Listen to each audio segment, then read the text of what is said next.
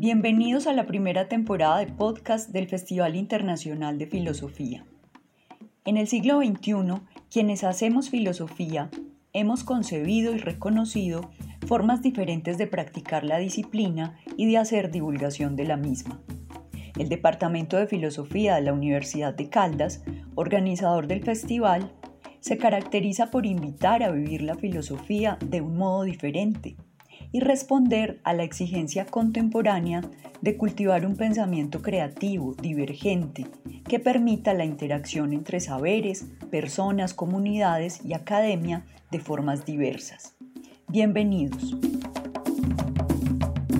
Un saludo, mi nombre es Nicolás Duque Vitrago, soy profesor del Departamento de Filosofía de la Universidad de Caldas. Nos encontramos con Joan Gil Bermúdez, eh, quien hará hoy la presentación del podcast titulado El videoensayo, una actividad para la educación democrática. Eh, Joan cursó estudios de filosofía en la Universidad Nacional de Colombia. Eh, ha hecho trabajos por un par de años en el medio cultural y pedagógico y allí desarrolló intereses por el arte y el cine que complementaron su gusto por la filosofía y la cultura pop. actualmente Joan culmina sus estudios de maestría en filosofía en la Universidad del Valle. Eh, adelante, Joan, entonces con tu podcast. Eh, buenas tardes, buenos días. Muchas gracias por tenerme aquí en este evento. Muchas gracias, profesor Nicolás, por recibirme y por la presentación. Eh, pues hace dos años yo presenté la idea inicial de esto en la primera edición del, del Festival Internacional de Filosofía y quisiera ahora pues eh, contar en qué se ha convertido eso, eh, eh, cómo va esa investigación que ahora terminó siendo mi tesis de maestría. Allá antes yo ya había definido el videoensayo como un tipo de, de producción audiovisual de carácter argumentativo y de intención argumentativa que básicamente uno puede decir que un video y un ensayo tienen la misma, la misma estructura de inicio, nudo y desenlace, introducción, cuerpo y conclusión. Entonces, pues esta herramienta es muy útil y versátil para enseñar o incluso para hacer filosofía como tal. Y he estado pensando en maneras por medio de las cuales se puede incluir el video ensayo en el aula como didáctica ya sea directamente al nivel de secundaria, al nivel universitario o a un nivel extracurricular o, incluso eh, como una actividad educativa que no esté inscrita del todo dentro de una institución. Eh, pero tampoco estoy proponiendo, claro, que se deje de leer textos y se deje de, leer a los clásicos por hacer todo con videos, no, para nada. Solo pues hay herramientas y uno puede utilizarlas. Entonces yo lo que he hecho en mi, investigación ha sido mirar videos de youtubers filosóficos, youtubers filósofos, principalmente eh, una, una mujer eh, estadounidense que se llama Natalie Wynn, ella tiene un, canal de YouTube que se llama ContraPoints, eh, Philosophy Tube, que es de una mujer inglesa, se llama Abigail Thorne, y uno de un señor catalán, español, que no sé cómo se llama, pero en, en YouTube aparece como el gato Quetzal. Eh, ellos todos tienen formaciones filosóficas, todos han hecho la carrera, todos son eh, filósofos profesionales, pero pues que se dedican a hacer cosas, filosofía por fuera de la academia. Y quiero destacar tres cosas. Entonces, en primer lugar, la amplia difusión que tienen. YouTube les ofrece una posibilidad de llegarle a todo el mundo en potencia. Estos canales tienen cientos de miles de seguidores en todo el mundo, incluso algunos pasan del millón, y pues entonces ya uno entra ya a decir que sin importar qué tan leída sea la revista especializada más popular en filosofía, pues no va a tener el mismo alcance que uno de estos videos.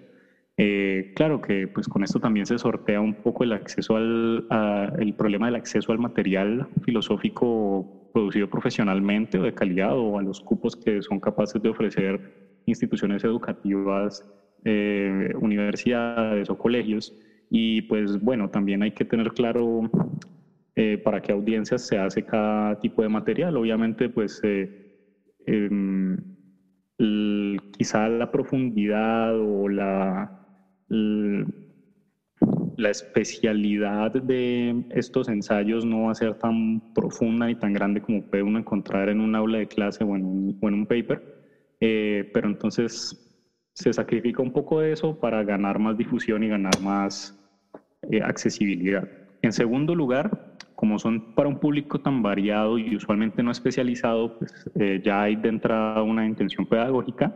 Los temas que tratan son de eventos y fenómenos de la actualidad que la producción especializada tiende a no cubrir, eh, porque pues no son temas que realmente a primera vista interesen tanto. Eh, entonces, pues sirve la producción de videoensayos para mostrar que la filosofía tiene un lugar en la actualidad que sirve para darle sentido a las cosas que nos están pasando aquí y ahora, por muy insignificantes o corrientes que puedan parecer.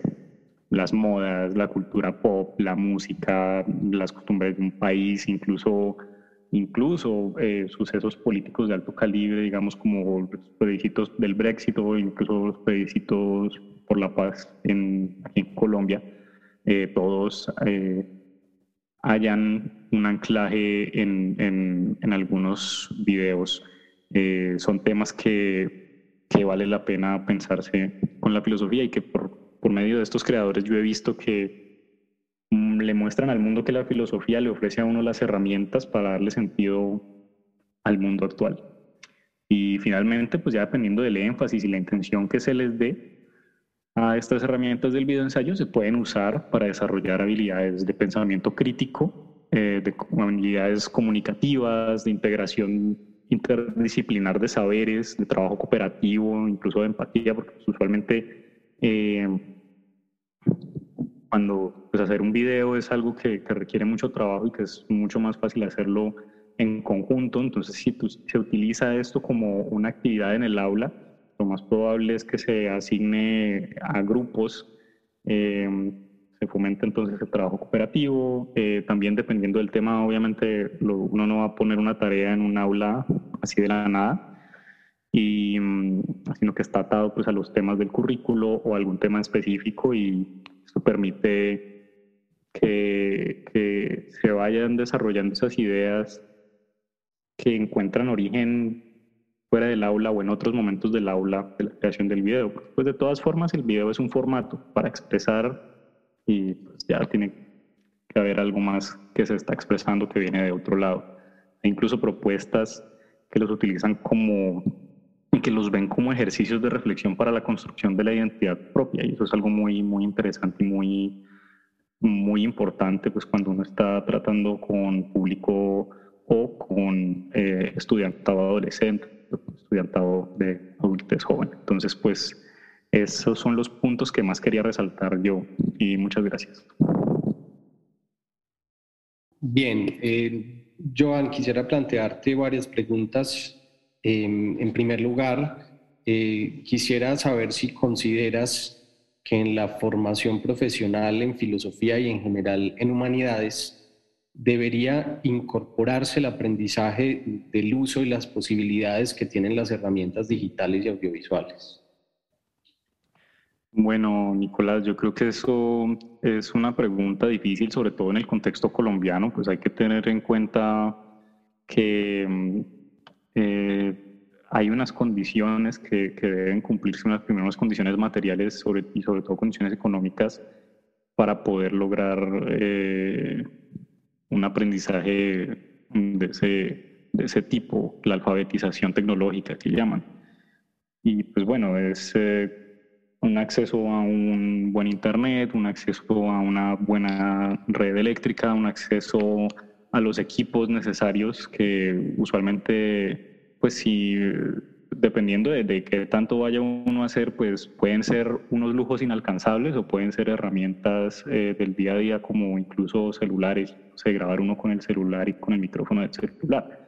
Pero pues no, me parece que sea algo obligatorio y que tenga que imponerse, pero pues son herramientas que, que de una u otra forma empiezan a encontrar su uso y porque porque empiezan a ser parte del día a día de todo mundo. Cosas como este podcast que estamos haciendo y, la primera edición de este evento que también se transmitía por Facebook Live eh, son muestra de ello. Eh, son, son integración de, de, nuevas tecnologías dentro del uso de, de, las humanidades. Pues en ese, sentido estamos ya entrando poco como en esto de las humanidades digitales, sin entrar a, completamente pues a, a, meternos en preguntas sobre transhumanismo, sobre, sobre total digitalización ahora de, la vida. Bien, Joan, en, en, esa, en esa misma línea, eh, quisiera preguntarte un poco por, por, el videoensayo. Eh, sabemos que en, en, la historia de la filosofía había unas formas de transmisión de la comunicación filosófica que muchas veces han variado enormemente. Eh, la filosofía misma, pensamos, por ejemplo, en los, en los diálogos platónicos en la antigüedad, pero, por ejemplo, pensamos en la aparición de géneros cada vez más cortos en, en, la modernidad a partir podríamos pensar de Montaigne. Eh, ¿Vos piensas que el videoensayo eh, es solamente una técnica opcional o crees que variará la comunicación filosófica así como en otros momentos la comunicación filosófica se, se, varió, por ejemplo, al pasar de géneros como el diálogo a comunicaciones directas y monológicas como el ensayo? Pues bueno, eso ya son Preguntas por el tipo de texto eh, como tal y, a quién se dirige, que em, una vaina un poco más semiótica. Yo diría que pueden surgir nuevas, eh, nuevas formas de comunicar en cuanto la tecnología vaya avanzando y en cuanto a los, eh, los contextos culturales vayan cambiando. La razón por la que antes de, la modernidad y el renacimiento no había ensayos como tales era porque la individualidad y la intimidad no eran de interés público. Entonces, eh, pues a nadie le importaba lo que uno pensara en solitario y a nadie le importaba comunicarlo. Eh, por eso, pues se hablaba, se hacían diálogos, se hacían tratados, se hacían otros tipos de cosas pero el interés filosófico estaba allí, el interés era siempre aclarar qué es lo que yo pienso sobre algo y si se puede llegar a una conclusión o una construcción de conocimiento, eh, a una comprensión más eh, profunda del tema que se estaba discutiendo. Eso dependerá del contexto y dependerá del interés de cada persona. Yo he visto videoensayos, muchos videoensayos en, en YouTube en los que, por ejemplo, esta creadora Natalie Wynn de ContraPoints tuvo un año, como un periodo en el que prácticamente todos sus videos eran diálogos de, corte diálogo platónico. Eran distintos personajes que representaban distintas formas, distintos puntos de vista de un, de mismo tema y interactuaban. Eh, y, bueno, pues también nos muestra eso que los distintos métodos y los distintos formatos no son necesariamente exclusivos. Eso ya dependerá de, los intereses de cada uno. Bien, Joan, quisiera eh, en, tercer lugar preguntarte eh, por, la, por la relación o por la forma como, como tú ves que el videoensayo se articula con la cultura pop y también con lo que podríamos llamar unas formas pop de la filosofía, una filosofía pop. Bueno, pues esto también nos lleva nuevamente a, como a dibujar una separación entre lo que sería ejercer filosofía académica y profesional y una filosofía no profesional, una filosofía sí popular que todo el mundo puede hacer. A mí no me gusta mucho esa distinción porque bueno, yo me voy mucho más con Hannah Arendt eh, con esta idea de que hay problemas del pensar en general, no problemas típicos de la filosofía. Eh, y son cuestiones que pueden pensar e interesar a todo mundo.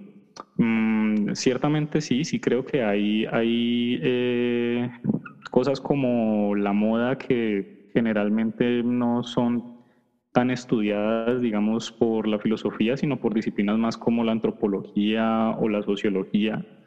Eh, el hecho de expresar el éxito económico y social de una manera opulente con todas las actitudes que esto conlleve, eh, pues digamos cosas también como la narcoestética, como que uno normalmente no habla de eso en filosofía, pero sí en otros ámbitos profesionales de, las humanidades, Entonces, pues yo creería que mm, eh, la filosofía pop es quizá un poco la filosofía que, que, trata de, de hacer filosofía sin tanto complique, pero no por ello sin, con menos calidad y con menos cuidado. Eh, hay cosas que le interesan a uno y uno vive todos los días y en tanto está en el mundo y, experimenta y vivencia el mundo,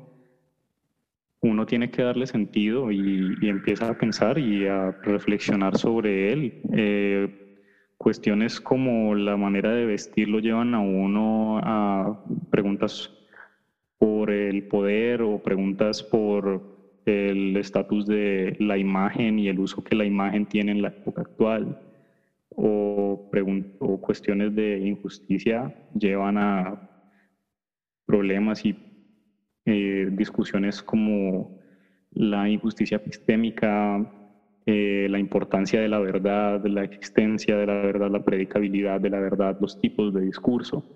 Eh, entonces no sé si la filosofía pop sea menos filosofía por ser pop o la filosofía académica sea más filosofía por, por, por esta caricatura que hay ¿no? de, del filósofo académico en una biblioteca con libros y tomos, lo que son intereses. Eh, y, y, y, todo el mundo está tratando de darle sentido al mundo en el que existe. Vale, Joan, muchas gracias. Eh, entonces, Joan, si quieras, entonces darnos una conclusión eh, y luego así con esto dar cierre a tu presentación.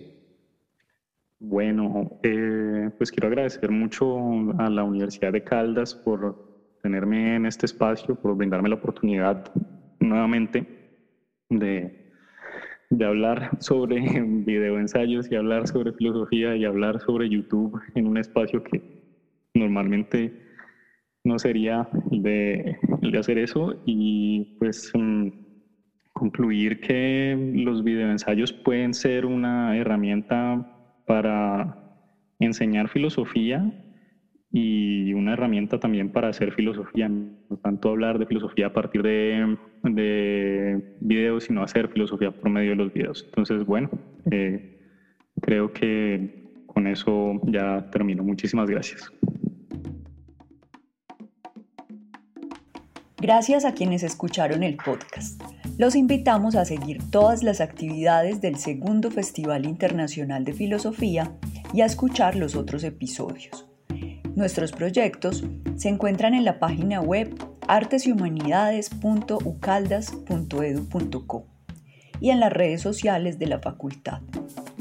Festival Internacional de Filosofía, una apuesta del Departamento de Filosofía, la Facultad de Artes y Humanidades y la Vicerrectoría de Proyección de la Universidad de Caldas.